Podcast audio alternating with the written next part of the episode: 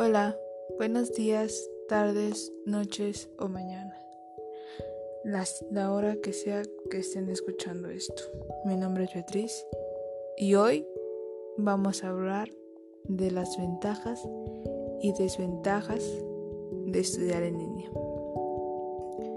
Como ya se sabe en estos tiempos por los cuales estamos pasando de la pandemia, se tuvieron que tomar medidas para que los estudiantes no perdieran el año que ya estaba a punto de concluir, por lo que se optó la opción de seguir las clases en línea, en televisión o por guías, según sea el caso.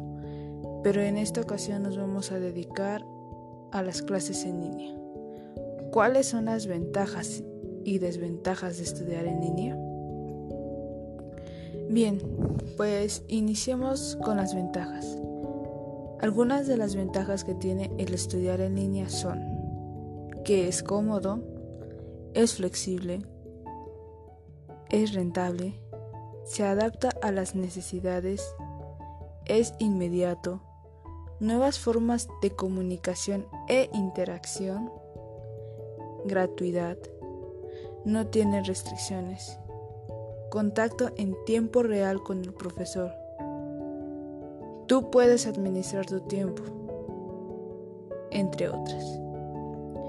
Pero así como tiene sus ventajas, tienes desventajas, las cuales algunas de ellas son formación en solitario, puede ser impersonal, exceso de tiempo frecuente a la pantalla de un ordenador, se requiere autodisciplina, posible falta de control, posibles fallos a nivel técnico. Algunas conferencias tienen horario. No pueden generalizarse en todos los campos.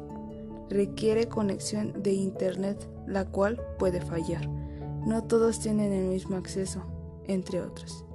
En conclusión, hoy en día las clases en línea son muy accesibles para personas que no quieren ir a clases presenciales y que se quieran quedar en su casa. Eso ha sido todo por hoy. Hasta la próxima.